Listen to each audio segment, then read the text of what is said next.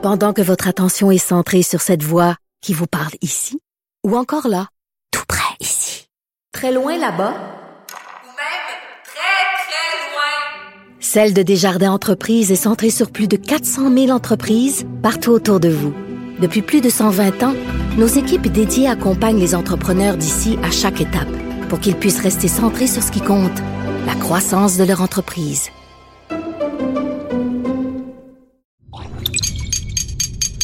Cube Radio. Il connaît tous les dessous de la politique. L'économie, la santé, le transport.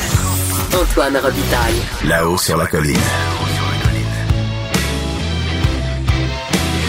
Cube Radio. Bon lundi quand même. Aujourd'hui à la hausse sur la colline en quarantaine et de moins en moins sous influence covidienne. Donc, on parle de souveraineté alimentaire avec François Gendron, ancien député du Parti québécois d'Abitibi-Ouest. Il l'a été 42 ans.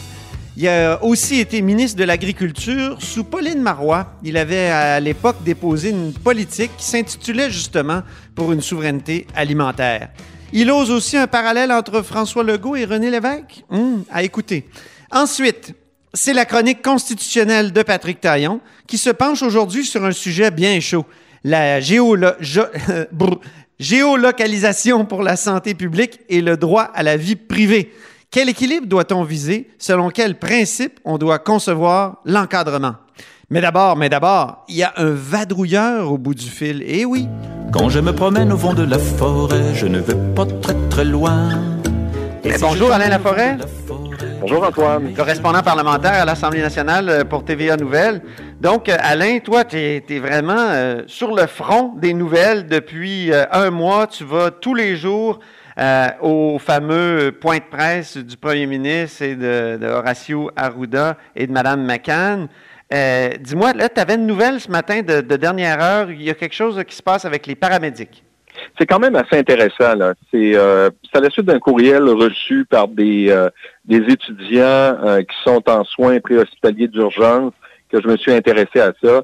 Euh, c'est des finissants euh, de cette formation-là qui disaient nous, notre formation est arrêtée, on aimerait ça le prêter main forte à nos, à nos collègues. Donc, en posant des questions au ministère de la Santé, au ministère de l'Éducation, je me suis rendu compte qu'il y avait une directive qui avait été envoyée par le ministre de l'Éducation, là, par le biais de son sous-ministre, à l'effet euh, qu'on libérait du programme d'études de soins hospitaliers, euh, soins pré-hospitaliers d'urgence, euh, les enseignants qui souhaitent s'impliquer auprès euh, des différents euh, services du réseau euh, de la santé pour le- la COVID-19. là. OK. Et entre autres, il y en a 11 collèges qui donnent cette formation-là. C'est John Abbott qui a été libéré, Hunsick, Saint-Hyacinthe, le Collège Gély euh, de Drummondville. C'est quatre des 11 collèges qui donnent cette formation-là. Et en plus, le ministère euh, de la Santé a répondu favorablement à la demande des étudiants de troisième année. Euh, ils vont pouvoir aller prêter main forte parce qu'on a fait un assouplissement au niveau des règles. Donc c'est du renfort là, qui s'en vient. Là, Ben, pour, absolument. euh, OK. Puis Ils il y en avait besoin de renfort. Il formation, était, il était-tu débordé, les, les, les ambulanciers? euh? Ben, évidemment, on sait que le foyer, c'est Montréal, c'est Laval. Ouais. Actuellement, les paramédics, euh, ils ont beaucoup de demandes et le ministère de la Santé a identifié ces régions-là en disant oui, on risque d'avoir un besoin potentiel de personnel. Donc, on offre la possibilité aux enseignants de ces quatre collèges-là prioritairement, mais également aux, euh, aux étudiants de troisième année qui étaient sur le point de finir leur formation. C'est un stage, on va dire, dans le Mm. bain, puis un stage euh, qui va être très payant pour eux s'ils sont prudents. Euh, bref, d'aller prêter main forte aux paramédics qui sont déjà là. Puis il y a eu une polémique au cours de la fin de semaine. là. Ils trouvaient que leur salaire n'avait pas été assez augmenté de Ben 4 oui. Et le premier ministre, finalement, a décidé de régler la question. C'est 8% pour tout le monde. Ah, il a réglé Euh, ça en conférence de presse hier. Hein? Ça n'a pas été C'est long. assez clair. Il dit, en avez-vous une autre facile quand on lui a posé la question là-dessus, d'ailleurs? Exactement. Mais là, là, je veux t'entendre, Alain, parce que toi, tu vis ça intensément depuis trois semaines, un mois. Euh, et hier, tu me disais au téléphone, c'est un peu le jour de la marmotte en toi. Ben, Raconte-nous c'est un peu ton jour de la marmotte. En même temps, ça doit être super excitant, là, vivre ça, là. Ben, c'est du, c'est de l'inédit. là. On écrit le livre et on réécrit le livre tous les jours. C'est ça. Habituel- habituellement, ici, dans le bureau, là, on est plus de 20. Là. Si on, part, on calcule bureau d'enquête, euh, Journal de Québec, Cube Radio euh, et TVA. Euh, quotidiennement, ici, il n'y a pas plus que quatre personnes. Moi, j'ai deux techniciens qui travaillent avec moi, Ah oui. plus un journaliste du journal euh, qui, qui est affecté à la couverture, un correspondant parlementaire euh, du journal qui vient euh, ici, qui va arriver vers 11h, 11h30, midi et demi, et qui va euh, passer à peu près euh, une heure ici, qui va repartir. Bref, le bureau, Antoine, est vide. Ben oui. Donc, tous les jours, tu dois t'ennuyer de mes saluts, mon oncle. Parce que moi, il faut le savoir, il faut le dire aux gens, là, Alain et moi, on s'appelle les mononcles. oui, parce que ça fait Le matin, quand je rentre vers 8h30, je crie tout le temps Salut Alain, salut mon mononcle. Et euh, ça, ça date de l'époque de Michel Hébert, les mononcles de l'information. Bref, lorsque je... La, la levée, là, c'est toujours la même chose. 5h30, 6h moins quart, tu te lèves, tu déjeunes, Ouais. euh, lis les journaux, tu t'en viens ici, tu arrives à 8h30. Le matin, tu fais 2, 3, 4, 5 appels, tu essaies de grabouiller de l'information. Euh, c'est très difficile. Le gouvernement, actuellement, concentre ses annonces, concentre ses informations pour euh, 13 heures pour le point de presse du premier ministre Ah où oui. il est euh, à 99% du temps accompagné de Daniel McCann, ministre de la Santé, et Horacio Arruda, directeur national de la santé publique euh, pour le Québec. Donc, on arrive là. Donc, c'est assez... ça, c'est des appels téléphoniques. Là, on se prépare, on essaie de voir. euh, aussi comme l'histoire des paramédics, on travaille un peu en sourdine. 11h15, euh, toujours, à tous les jours, toujours la même chose. Euh, conférence de presse du premier ministre euh, canadien Justin ouais. Trudeau. On écoute le point de presse. 11h25, 11h30, 11h35, va chercher le petit sandwich. Et là, on dîne. Parce qu'après ça, euh, c'est fini. Là. Alors ça. là, on prend, tout en finissant la, la fin du point de presse, on dîne.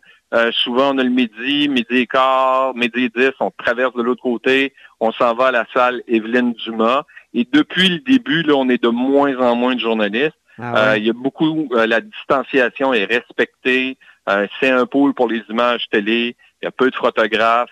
Bref, la salle, là, on est à peu près 5, 6 dans cette salle-là euh, qui posons les questions. C'est ça, vous euh, appliquez moi, les règles, là, oui. Absolument. Parce qu'on veut pas que cette salle-là soit fermée par le gouvernement en disant qu'il y a trop de risques. Euh, on s'assoit, euh, en tout cas moi personnellement et la plupart de mes collègues, on s'assoit toujours à la même place. On arrive pas mal toujours dans le même ordre. Moi, je suis le premier. Euh, le deuxième, c'est Louis Lacroix de Cogeco. Louis va arriver en premier, j'arrive en deuxième. Mm. Et euh, Marc-André Gagnon, qui fait un travail extraordinaire, qui est le président de la tribune, arrive aussi. Euh, Il n'y a pas de... C'est le président, là, celui qui préside, qui est un membre de la tribune de la presse, qui va choisir l'ordre des questions. Donc, c'est-à-dire, euh, il n'y a, plus de dire, tu lèves ta main, c'est toi qui poses le premier. Euh, c'est Marc-André qui établit chaque jour, euh, la presse va commencer, le devoir va commencer, la presse canadienne va commencer, peu importe. Euh, ça dure à peu près 45 minutes. Ensuite de ça, euh, nos collègues anglophones vont se mettre à poser des questions. À partir du moment où les collègues anglophones commencent à poser des questions, il est environ euh, 13h45, 13h50. Moi, je me lève, je peux pas rester. Mm. Euh, je traverse à la course et là, je m'en viens de l'autre côté. Puis là, c'est toujours le même rituel. J'ai oublié le petit rituel du matin. Lorsqu'on arrive, c'est nettoyage de la surface. Ah oui. Alors là, Ben oui, ça, ça prend important. 10 minutes. Tu te laves les mains aussi, comme je te connais, tu dois être propre. Ah, mon Dieu, les mains sont tellement fendues. J'ai jamais eu les mains fendues comme ça. Euh, et là, on lave les mains à peu près 6-7 fois par jour.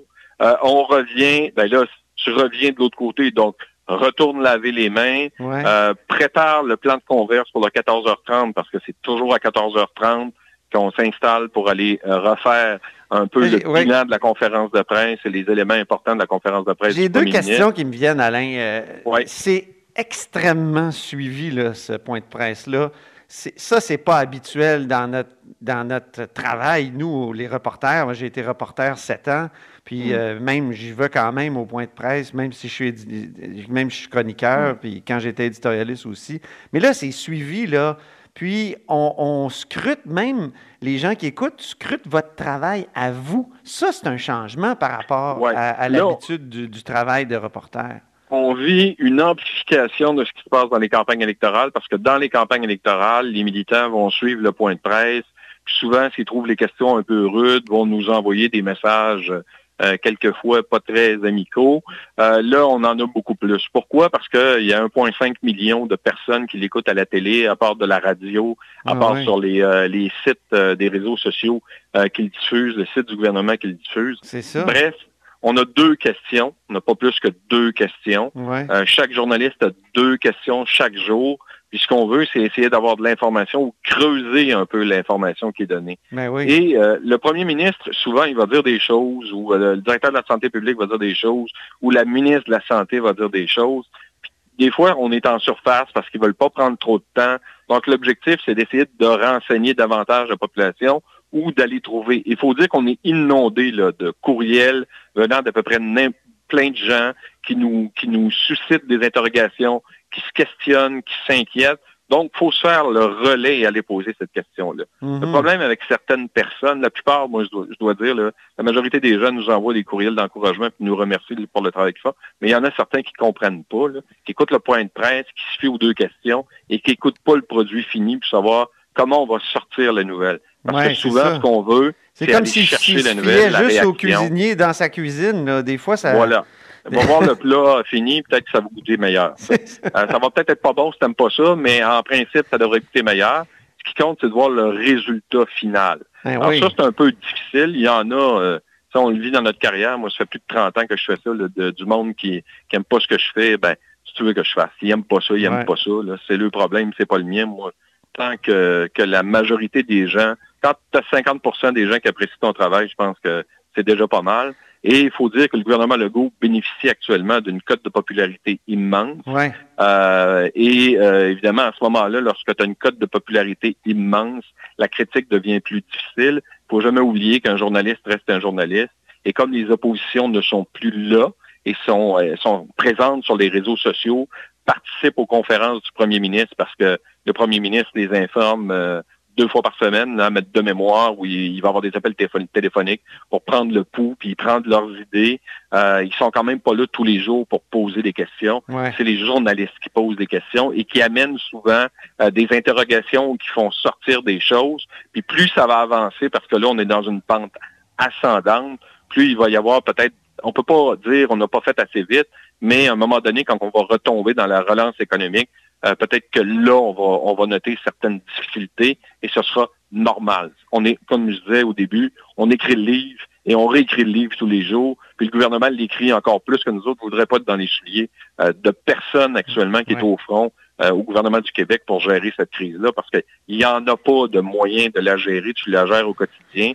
Euh, tu regardes juste au niveau de l'équipement parce que moi, m'a m'a reproché de poser les questions souvent sur l'équipement. Ouais. Mais euh, si vous étiez au front, dans un centre hospitalier, pas équipé, avec quelqu'un malade, qui peut vous rendre malade, qui peut faire en sorte que vous allez donner la maladie à un de vos proches qui peut en mourir, peut-être que vous auriez aimé ça qu'un journaliste pose des questions sur l'équipement. C'est faut arrêter de regarder le petit bout de son nez, il faut regarder pour l'ensemble de la collectivité. Exactement. Bref, 2h30, si on revient à notre affaire, on fait la converse, on commence à écrire le reportage. Et Antoine, tous les jours, depuis que je suis là, là, moi j'ai j'ai réussi à avoir quelques jours de congé, mais tous les jours, je fais un reportage que habituellement nos durées de reportage, c'est une 50, une 45, une 55. Et là, je fais du 2,20, 2,30. 2,20, 2,30, 2 minutes 20, 2 minutes Hi. 30. là.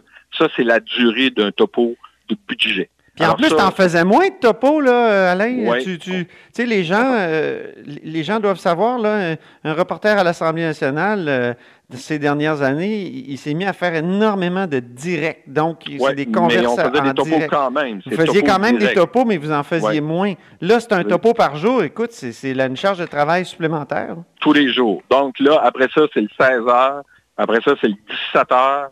Après ça, c'est le topo pour le 18 heures. Puis après ça, il faut faire de quoi pour le 22 heures. Puis on s'en va à la maison, on arrive à 7 heures. Puis à 10h15, on se couche. on se relève à 5 heures. Puis tout ce que je viens de vous raconter, ça recommence. Ouais, En ben là, c'est ça. pas ce qui va arriver. je veux parler de la routine parce qu'en terminant, là, tu m'as parlé du jour de la marmotte. C'est un peu le jour ça. de la marmotte, contrairement Tous les jours. au fait que, je veux dire, le travail de, de, de- de courriériste parlementaire, ça peut être très varié. Ça change, les horaires changent, les, les périodes de questions. Il y en a des rendez-vous fixes, mais c'est bien moins fixe que là. Là, c'est comme euh, le jour de la euh, marmotte. discuter avec les oppositions. Euh, Là, on- tout ce qu'on sait, c'est qu'à 13 heures, il y a un point de presse du premier ministre avec la ministre de la Santé puis le directeur de la Santé publique, ou un ministre qui va venir s'ajouter, ou c'est arrivé à deux reprises où, tu vas y av- où il va y avoir des, euh, des spécialistes qui vont venir donner des informations complémentaires pour nous permettre de comprendre davantage ce qui se passe, parce que on est la courroie de transmission. Euh, et et c'est ça qui est important, c'est de donner une information juste. Et c'est ça qu'on essaie dans le quotidien de Ouais. faire, c'est-à-dire de donner le maximum d'informations juste à la population. Le point de presse dure 45-50 minutes. Je vous le résume en 2 minutes 30 tous les jours. Ouais. Donc, ça prend un exercice de concision et surtout d'arriver sur les éléments qui sont les plus importants qu'il y a à transmettre, comme euh, on peut penser à ce qui s'est passé. Là, on est, lun- on est lundi, hein, on, est, on perd la journée. On est lundi? Oui, on est lundi. Alain. On est lundi. Alors, hier, mettre le Québec sur pause euh, trois semaines de plus à l'échéance euh, du 13 avril, ça, c'était quand même assez important Ben parce oui. que le gouvernement a dit ben ça monte encore. Et tant que ça va monter, on ne peut pas arrêter. Pourquoi? Il n'y a pas encore de médicaments éprouvés. Euh, on parle de la chloroquine, on en a déjà parlé, puis les gens nous disent pourquoi vous ne parlez pas de la chloroquine? On en a parlé au début. Là, il y a des études qui se font, ça va venir, il n'y a pas de vaccin. Donc, dites-vous que plus ça va aller, euh, plus ça va avancer au niveau de la recherche, mais on n'est pas sorti de l'auberge. Bon, ben merci beaucoup, Alain, euh, pour euh, cette description-là de ton travail que tu fais très bien. Puis au plaisir Et de te reparler de- et même de te, de te lancer un bonjour, mon oncle, un de ces matins quand euh, la vie va reprendre. Oui, et heureux d'entendre que ta voix est très bonne, mon cher Antoine. T'es bien fin, merci. Salut. À bientôt. C'était Alain Laforêt, évidemment, correspondant parlementaire à l'Assemblée nationale pour TVA Nouvelles. Vous êtes à l'écoute de là-haut sur la colline. Antoine Robitaille. Le philosophe de la politique. Là-haut sur la colline. Cube Radio. Au bout du fil, il y a François Gendron. Bonjour. Bonjour, euh, mon cher Antoine. Alors, député d'Abitibi-Ouest de 76 à 2018, euh, il a aussi été ministre de l'Agriculture sous Pauline Marois. Puis, François, c'est c'est de ça que j'aimerais vous parler aujourd'hui parce que quand vous étiez ministre de l'Agriculture, vous aviez déposé une politique qui s'intitulait La politique de souveraineté alimentaire du Québec en 2013. Et là, évidemment, la souveraineté alimentaire, là, on parle beaucoup de ça là, ces derniers jours, justement avec la crise de la, de la COVID-19. Ça voulait dire quoi exactement en 2013, la souveraineté alimentaire? Essen- essentiellement, c'est de vous parler des quatre axes, les, ces quatre principaux thèmes de cette politique de souveraineté. Ouais, Ce que ça voulait dire, très précisément, et là je suis au texte de la politique, ça voulait dire identité des aliments du Québec. Il faut que le- les consommateurs sachent davantage qu'est-ce qui vient du Québec puis vient pas du Québec. Deuxièmement, occupation dynamique du territoire. Troisièmement, valorisation du potentiel économique du secteur concerné par la, la transformation alimentaire. OK. Et elle visait trois objectifs bien précis. Et là encore là, c'est une lecture que je fais du paragraphe principal. Assurer à l'ensemble des Québécois un approvisionnement en aliments de meilleure qualité, accroître la proportion d'aliments du Québec consommés par les Québécois et leurs institutions. C'est bien important de dire ça. Ah oui. Donc, il fallait donner l'exemple. Ah oui. Développer un secteur bioalimentaire prospère, rémunérateur, générateur d'emplois, respectueux de l'environnement et contribuant à Ouais. l'occupation dynamique du territoire québécois. Ça ne pouvait pas être plus précis que ça. Avec un plan d'action et une deuxième petite politique plus petite que j'avais appelé là, un programme pour faciliter l'accès des produits des entreprises bioalimentaires québécoises aux différents réseaux de commercia- commercialisation du marché intérieur. l'idée, là, pour, pour le synthétiser, c'est de souveraineté alimentaire, c'est de réduire les importations puis d'être plus autonome, j'imagine. C'est tout à fait, c'est l'idée maîtresse, c'est que plus il y a de produits québécois dans le secteur agroalimentaire, plus on est autonome. Mhm. Donc, moins de gaz à effet de serre, moins de transport, moins de camionnage, moins de ci, moins de ça, moins de ça. Un. Deuxièmement, aller reprendre des parts de marché qu'on a perdues au fil du temps dans le maraîcher, Ouais. le maraîcher, et toute euh, l'industrie connexe des productions en serre, là, qui est toutes les, les, les fleurs, les plants, les arbustes, ainsi de suite. Euh, parce qu'on on ouais. a un avantage, rapidement, un avantage avec une tarification appropriée avec nos surplus énergétiques.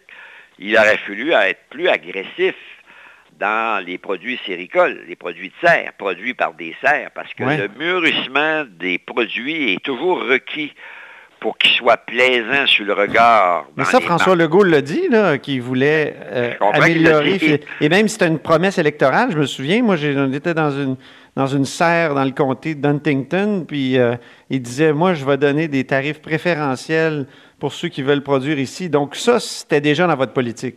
Oui, mais moi, c'est pour ça. Et, euh, Legault, il l'a dit, mais j'aurais bien qu'il le mette en vigueur plutôt que le répéter. Parce qu'à un moment donné, puis c'est pas, pas péjoratif contre Legault, au contraire, on y reviendra tantôt. Ouais. Il fait un très bel job. Mais à un moment donné, on ne peut pas toujours refaire les mêmes enjeux. Écoutez, M. Garon a passé à l'entour de 22-25 de l'autosuffisance agricole, puis il l'a monté en 70. Là, vous parlez de Jean Garon, là, pour Je les plus jeunes. de Jean Garon, Ah mais oui.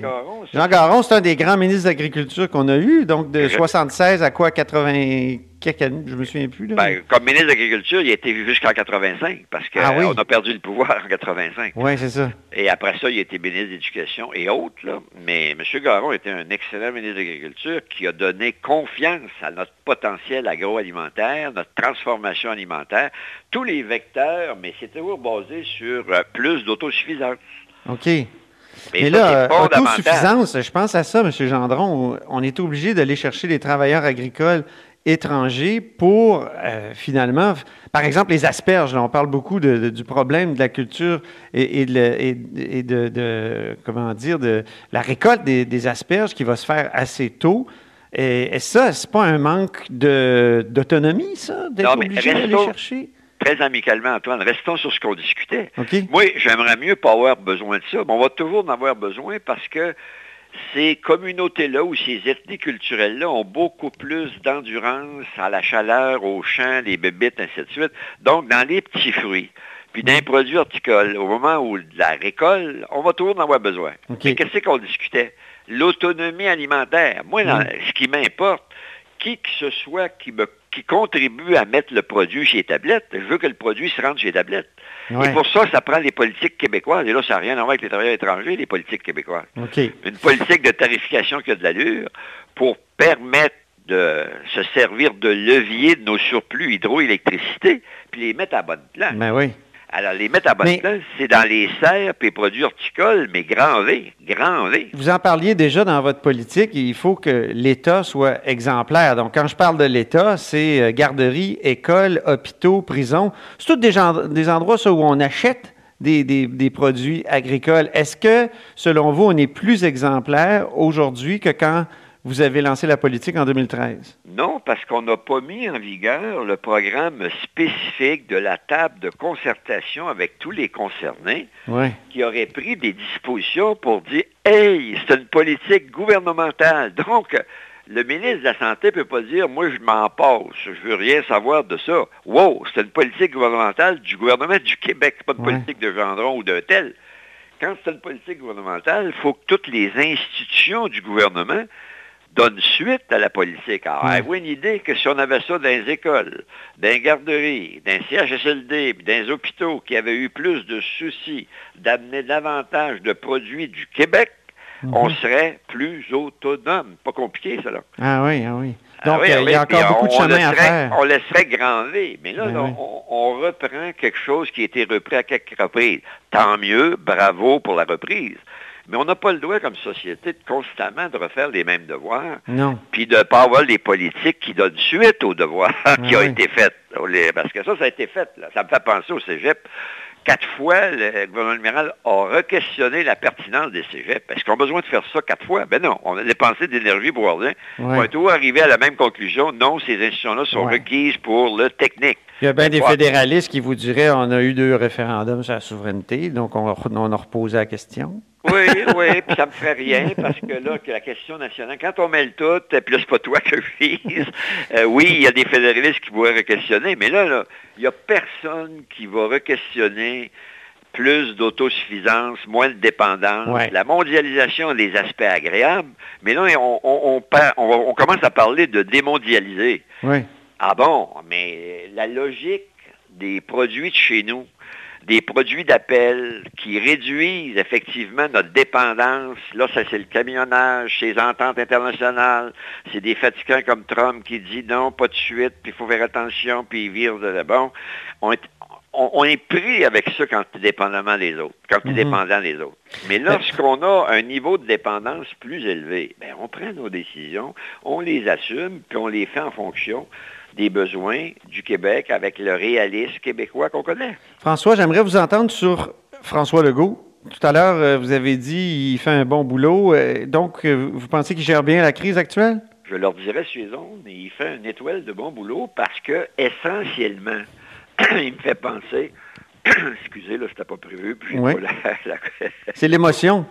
Oui, mais M. Le, Monsieur Legault, il fait un bon, bonne gestion parce qu'il il parle au peuple, Oui. il s'exprime avec sympathie et ça y fait rien parfois de faire quelques erreurs, on recule, on avance et il n'y a rien là, c'est humain. Mhm. Alors quand le peuple se retrouve dans le premier gouvernement du Québec et son équipe, M. Fitzgibbon, la ministre de la Santé, ils sont sérieux, ils sont crédibles Mhm. ils sont crédibles et ils informent la population d'une façon compréhensive et simple parce qu'ils parlent le langage du peuple. Quand on fait ça, on est en voiture en politique. Avez-vous déjà avez-vous des comparables, des comparaisons à faire ou euh? Ben, je, je- je l'ai dit, M. Lévesque, je l'aimais, il n'y avait pas... M. Lévesque était un grand bon ministre, mais essentiellement parce qu'il lisait bien le peuple. Mhm. Et, et ben oui qu'on a des comparants. Il ne faut pas penser qu'il n'y a pas de monde qui ont, qui ont- Il y a du monde qui a appris que la politique n'est pas si compliquée que ça. Donc, vous faites une comparaison entre François Legault et René Lévesque? Oui, d'une part, pour, pour la communication publique, pour la lecture avec le peuple, puis pour la communication publique. Là, il ne faut pas tout mêler. Mhm. Euh, moi, je prétends que M. Legault euh, avait plus d'ambition que de conviction, et il a le droit, c'est pas péché, c'est pas péjoratif, au contraire. Mhm. Il avait l'ambition de devenir premier ministre, il l'est, il a pris les moyens pour, et il fait bien ça globalement. Donc, je le félicite. La question de la crise, il parle au monde, il explique ça simplement, puis il va contribuer à ce qu'on passe au travers plus rapidement. Et c'est ça qu'il faut faire. Il n'y a pas 25 000 alternatives. C'est là que vous voyez comme des parallèles à faire avec René Lévesque. Oui, oui. OK. Sur le plan de la communication, donc. Oui, je- la communication de son équipe avec le monde, la franchise, la transparence, avec quelques erreurs euh, circonstancielles, tout le monde en fait, c'est légitime, c'est c'est- bien lu par le, le Mhm. peuple québécois. Les gens sont fiers d'avoir un premier ministre qui lead les affaires, prend des décisions, les explique. C'est de même qu'on doit gouverner en période de crise. Par contre, Ouais. écoutez, il y a eu des exemples. Bouchard avec le verglas, Oui. il avait bien fait ça. Bien sûr. Est-ce que Mme Marois a bien fait ça avec Mégantic? Ben oui. Elle avait très bien fait ça. C'est prioritaire. Là, là, là, il y a du monde, là, puis il y a eu des pertes de vie, puis c'est grave ce qui s'est passé avec Mégantic. On gère ça en peuple populiste. Correct. Bouchard a fait la même chose avec le verglas. Mhm. Puis, euh, Populiste, Fra- vous dites François populiste? est en train de faire la même chose et c'est correct. C'est correct. Il parle à son monde. OK. Il est premier ministre du Québec, puis il parle au Québec. Merci beaucoup, François Gendron. Ça fait plaisir. Ancien député d'Abitibi-Ouest de 76 à 2018. Il Oui. été aussi ministre de l'Agriculture sous Pauline Marois. Vous êtes à l'écoute de là-haut sur la colline. On dit souvent que les murs ont des oreilles. Nous, on a deux vraies oreilles à l'intérieur des murs du Parlement. Là-haut sur la colline. Cube Radio. On s'érotise une question constitutionnelle à la fois. La traduction constitutionnelle La question constitutionnelle. Bien, bonjour, Patrick Taillon, Bonjour Antoine. professeur de droit à l'Université Laval, mais surtout notre chroniqueur constitutionnel ici à la haut sur la colline. Donc, euh, la Sûreté du Québec euh, se prépare à utiliser des téléphones cellulaires pour géolocaliser à leur insu les citoyens qui refuseraient de se placer en isolement pendant la pandémie de coronavirus. C'est le texte de Jean-Louis Fortin qui a quand même fait jaser pas mal, même que François Legault a confirmé ce projet de géolocalisation la Sûreté du Québec. Puis évidemment, on se pose la question, euh, les droits et libertés là-dedans. Oui, c'est- évidemment euh, tout ce qui concerne euh, l'utilisation des, des données personnelles, une forme euh, d'atteinte à la vie privée. Puis en même temps, ben, il ne faut pas se leurrer. Euh, On peut dire, ah ben c'est contraire à la vie privée, mais les données, elles existent. Là. Ben oui. elles sont souvent utilisées par les géants euh, du secteur privé, d'ailleurs, euh, qui, qui, vont chercher notre consentement, des fois, par toutes sortes de moyens. Et donc, comment on compose, comment on va composer à l'avenir avec euh, ces questions de, de vie privée et d'utilisation des données personnelles, ça sera vraiment un, gros défi au lendemain de, de cette crise. Puis c'est sûr qu'il y a des choses qu'on peut plus facilement justifier en temps de crise qu'en situation normale. Les, Mhm. droits et libertés, ça n'a pas un, en tout cas la façon dont ça fonctionne en pratique, là, ça n'a pas un contenu, c'est pas un socle fixe. là.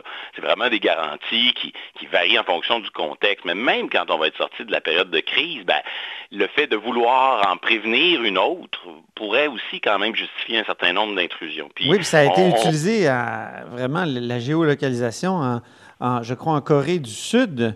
Euh, Avec un dans la succès. présente crise là, du COVID-19, ça a été utilisé à, à- même de façon très utile. Ça a été Oui, et ça, ça produit des résultats, mais en même temps, ben, qu'est-ce qu'on fait avec les données, comment on encadre, puis quel type de données? Puis là, je pense qu'il faut distinguer d'un côté ce que j'appellerais les micro-données, qui, euh, si je prends une analogie météorologique, là, ça c'est la petite goutte de pluie. là. Si je prends chaque goutte de pluie, c'est les données de mon téléphone, c'est des données plus, euh, plus euh, personnelles dans le sens qu'elles ne sont pas anonymes, mais aussi les macro-données. Ça, ça serait au fond recueillir les autres pluies, là, c'est-à-dire une Mhm. masse globale de données qui sont plus anonymes, plus impersonnelles. Par exemple, quand Google, dans les derniers jours, nous donne ses statistiques de fréquentation de lieux publics, Ouais. euh, ben, d'une certaine façon, ça, c'est un traitement des, des autres pluies. C'est, c'est, pas euh, chaque.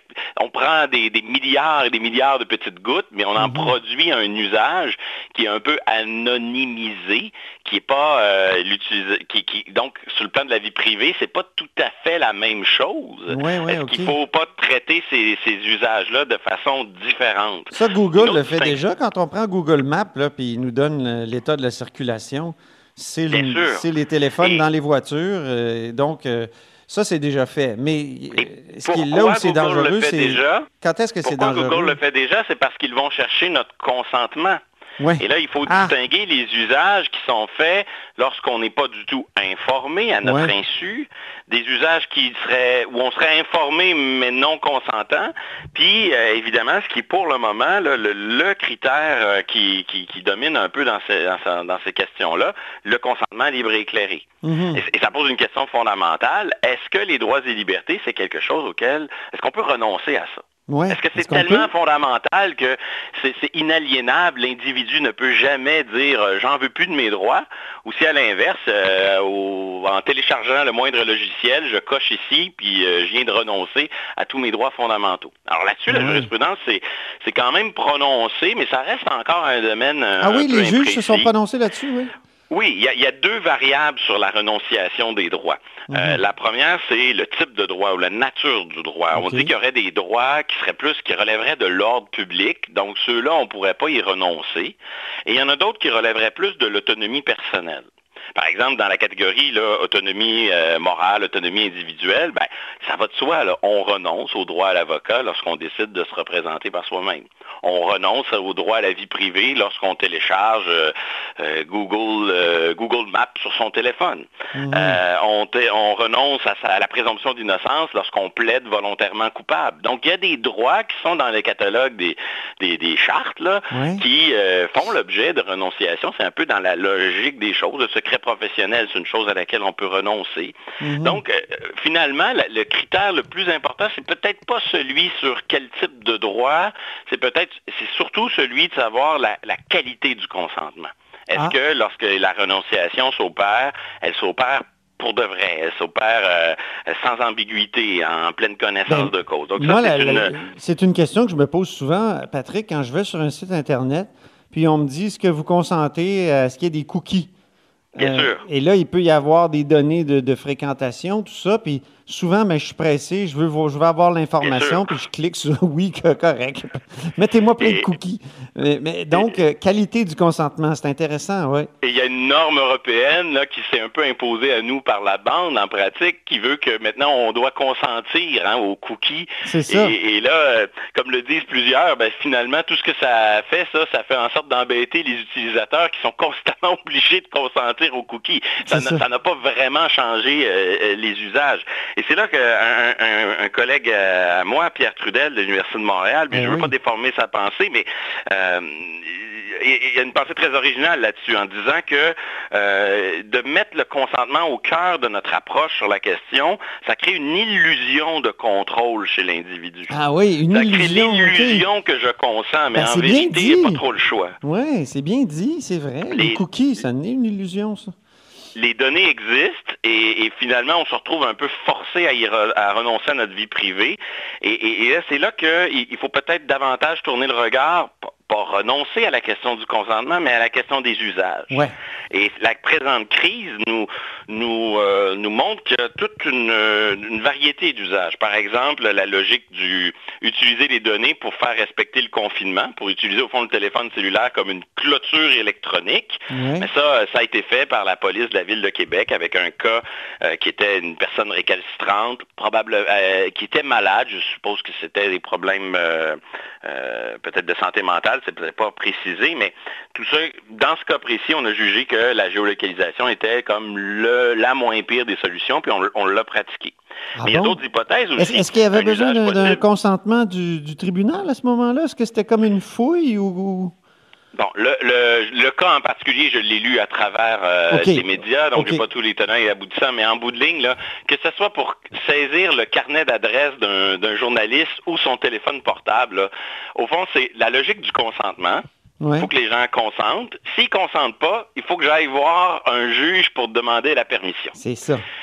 Et, et on peut demander la permission, des fois, euh, pardonnez-moi le latin, ex parte, c'est-à-dire sans que la personne qui va faire l'objet d'une fouille ou d'une limite à sa vie privée ait eu l'occasion de consentir à ça. On va aller devant le juge, qui va être comme un tiers, qui va poser un, un regard attentif sur ça. Mhm. Évidemment, il y a des juges plus complaisants que d'autres, euh, ou plus rigoureux que d'autres, ou plus sévères que d'autres, mais, mais l'idée, c'est que la police soit obligée de demander la permission. Soit on demande la permission à la personne, soit on la demande au juge. C'est un, c'est un peu les grands paramètres de ces questions-là.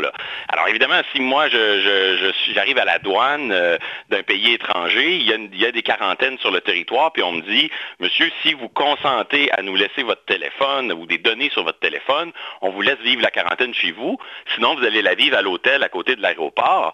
Là, on est vraiment, j'ai un vrai choix devant moi, je suis informé, probablement que ce type de consentement-là, ça fonctionne assez bien. Dans le cas de la ville de Québec, c'était quelqu'un qui avait peut-être pas les capacités même de consentir. là. Je ne sais pas où- jusqu'où allait son état de santé. Euh, donc probablement qu'on s'est tourné vers euh, peut-être une permission auprès d'un juge. Et ça, ça pose la question aussi, est-ce qu'en temps de crise, on pourrait faire l'économie de la permission euh, euh, du juge? Ça, c'est un terrain très glissant, puis on ne le sait pas. C'est une question de, de justification puis de contexte. Limite, est-ce que ça pourrait être une limite euh, raisonnable dans une société démocratique, l'article 1 de, de la Charte? Exactement, c'est le problème euh, en matière de, droits et libertés, c'est que l'étendue des droits varie. Ben, c'est une force aussi. Les droits et libertés s'adaptent au contexte. Euh, et donc, euh, on ne peut pas être certain en ce moment de ce qui est raisonnable ou pas. Euh, parce que on, on- on- on peut difficilement euh, évaluer a priori ce que les tribunaux vont euh, a posteriori juger comme étant raisonnable dans une situation comme la nôtre de, de pandémie actuelle. Mais si moi euh, j'étais la police ou si j'étais les autorités, j'aurais deux réflexes. Je- je- le réflexe dans les situations où c'est possible de le faire, de- de- d'y aller avec la logique du consentement. Euh, parce que euh, c'est probablement la meilleure façon là, de, de- de- de- de faire une intrusion dans la vie privée des gens. Mhm. J'aurais aussi le réflexe, lorsque c'est pas possible de demander le consentement, de me tourner vers un juge ou à tout le moins peut-être une autorité administrative au sein de la, santé publique qui pourrait agir comme une forme de contrôle puis de regard extérieur. Je pense que c'est un réflexe qui, qui est nécessaire. Et j'aurais aussi le réflexe, je dirais, euh, ce qu'on appelle un peu le critère de l'atteinte minimale, de me demander si est-ce que la solution d'empiéter sur la vie privée des gens, est-ce que j'ai d'autres solutions que celle-là? Est-ce que ces autres solutions sont, sont raisonnables? Si j'en ai d'autres, ben, je l'utilise en dernier recours, l'intrusion à la vie privée. Si, si, si j'en ai pas d'autres, ben, probablement que j'arriverai à, à le justifier.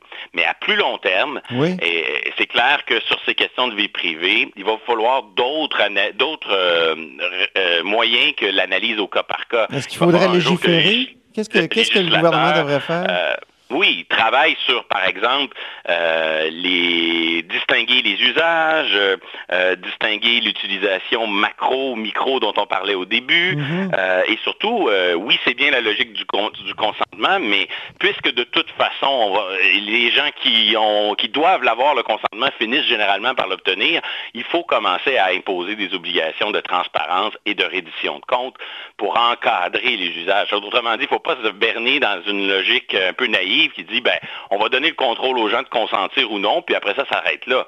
Non, il faut quand même garder l'idée que probablement que les gens, même si on leur donne le droit de refuser, ils n'en ont pas toujours la possibilité réelle, et donc il faut quand même encadrer euh, ceux qui réussissent à obtenir le consentement pour qu'on les oblige à nous dire ce qu'ils font avec ça. Parce qu'il y a des usages qui sont très utiles hein, pour, euh, pour soigner, pour Ben, développer la santé recherche. publique, ça me semble utile. C'est, c'est mieux que, mettons, Strava qui, euh, qui sait exactement où je suis allé et qui, qui essaie de vendre euh, mes données. qui essaient de nous, qui essaient de nous vendre des chaussures neuves quand ils, quand ils savent que nos chaussures sont maintenant usées. Oui, oui. Mais euh, oui, il y a des usages qui sont euh, de nature commerciale, il y en a d'autres qui ont des finalités euh, d'intérêt public, puis c'est important de nuancer ça. Mhm. Un texte, euh, une prise de position très forte cette semaine d'une collègue, Bartha Knopers et Oui. Michael Beauvais, qui disait, pour lutter contre une pandémie comme, comme celle-là, il faut des intrusions pour soigner les gens, puis il faut même donner un accès très large à tous les chercheurs, puis pas juste tous les chercheurs nationaux, même à l'international. Il nous faut, il nous faut un partage des données euh, qui permettent là euh, vraiment euh, de mobiliser tout le monde. Donc on voit qu'ici l'intérêt public de soigner les gens, de développer des remèdes, puis de passe aux yeux de ces, ces- de ces chercheurs avant Mhm. les questions de vie privée. Mais dans Mhm. la recherche de cet équilibre-là, on ne pourra pas Il y faire en a qui n'aiment pas ça. Hein? on on reçoit des courriels, nous autres, de, de Big Brother. De peur de Big Brother. On reçoit des courriels de- des gens qui ont peur du, du Big Brother de la santé publique. là. En Oui, même temps, c'est plein de dilemmes, puis c'est une terra incognita. Merci beaucoup de l'avoir exploré avec nous, euh, Patrick. Euh, Peut-être un dernier mot? C'est moi qui vous remercie. OK, c'est bien. À très bientôt, à la semaine prochaine même. Salut. Au revoir. Donc, c'était Patrick Taillon, professeur de droit à l'Université Laval et surtout notre chroniqueur constitutionnel à la haut sur la colline. Cette émission est maintenant disponible en podcast. Rendez-vous dans la section balado de l'application ou du site cube.radio pour une écoute sur mesure en tout temps. Cube Radio, autrement dit. Et maintenant, autrement écouté.